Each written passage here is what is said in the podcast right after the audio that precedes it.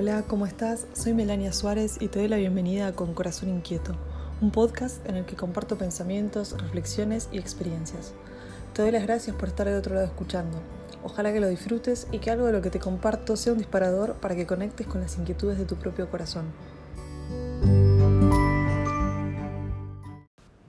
Cuando era adolescente era fan de Laura Pausini. Me pasaba horas escuchando sus canciones, aprendiendo las letras, comparando las versiones en italiano y en castellano. Tanto me gustaba que a mis 13 años, cuando vino a Argentina, tuve la suerte de poder ir con mi mamá a verla. Estaba tan feliz y por suerte no fue la única vez que fui, sino que fue la primera de varias veces. Viste que en los recitales, por lo general, los artistas presentan su nueva música, pero además siempre pasa que cantan esos clásicos que no pueden faltar, esas canciones que hacen cantar a todos, en las que todos mueven las manos y encienden las luces de sus celulares.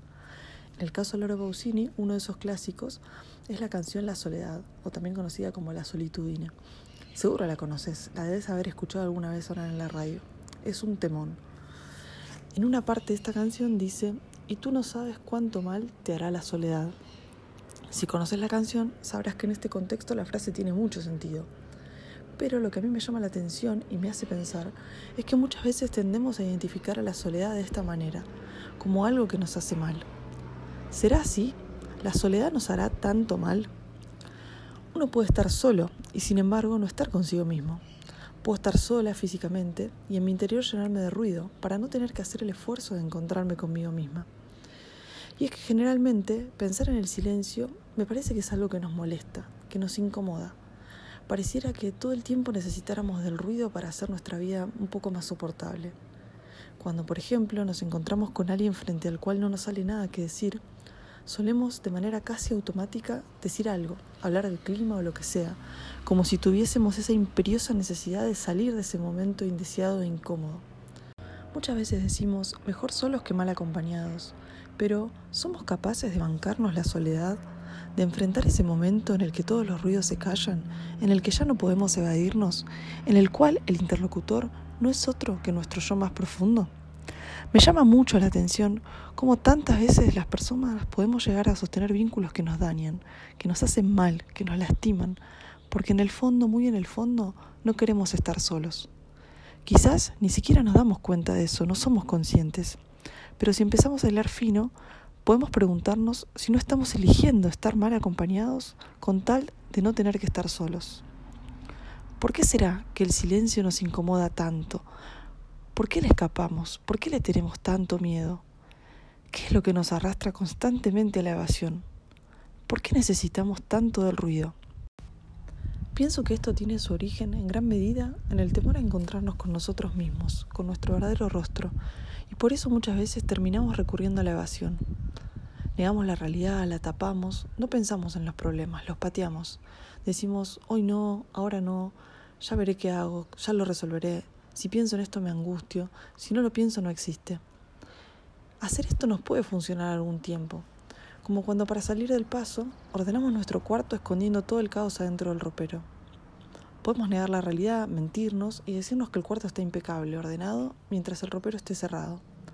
Pero sin dudas en algún momento vamos a tener que abrirlo, o peor, por el mismo peso de las cosas, las puertas se van a terminar abriendo y las cosas se van a caer. Si seguimos con la analogía del ropero, nos podríamos preguntar, ¿qué es lo que mandamos al ropero del alma? Por mi parte, creo que tiene que ver con cosas de nosotros mismos y de los demás que por alguna razón no podemos aceptar, ya sea porque nos duelen, nos enojan, escapan a nuestro control o no sabemos bien cómo manejarlas. Si las tapamos, siguen estando ahí, como todas las cosas que yo puedo guardar adentro de un ropero.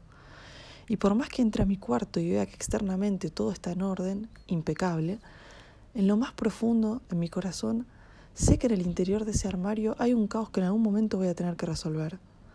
Tengo, voy a tener que ponerme a ver qué cosas van a tener que estar adentro del armario y qué cosas no.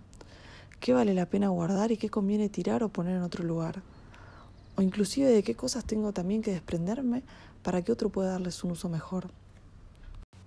Y es que si en ese armario guardo ropa, no puedo guardar en el mismo lugar comida, herramientas, productos de limpieza porque mezclo, desvirtúo y pongo en riesgo la integridad de todas esas cosas.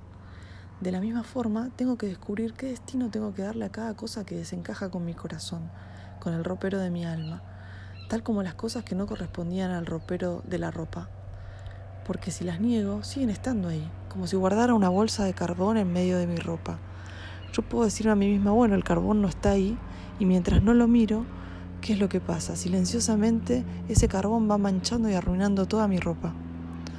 Así también me parece los enojos, las broncas, los miedos, los dolores, si no los enfrento, se van a ir colando en mi corazón, sin que yo me dé cuenta, debilitando todo lo bueno que se encuentra ahí. Me pregunto y te pregunto, ¿no es en el silencio, en la soledad, donde brotan las decisiones más profundas, las más genuinas, las más auténticas? ¿Qué pasaría si encontráramos respuestas en el silencio?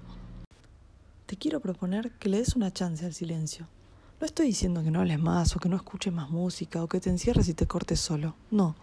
Lo que te propongo es que te animes a tener pequeños momentos de silencio y soledad. Que te animes a encontrarte con vos.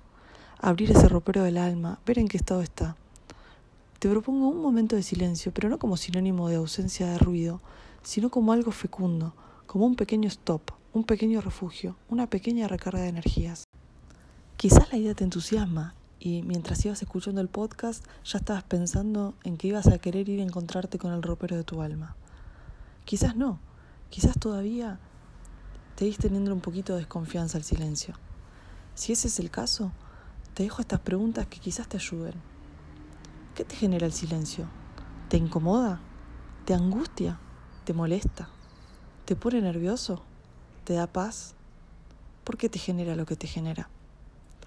Puedes hacerte todas las preguntas o elegir una o algunas, la que vos quieras. Lo importante es que con sinceridad trates de escucharte y de responderle a tu corazón.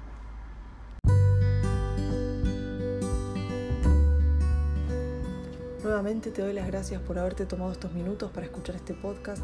Ojalá lo hayas disfrutado. Te espero en el próximo episodio.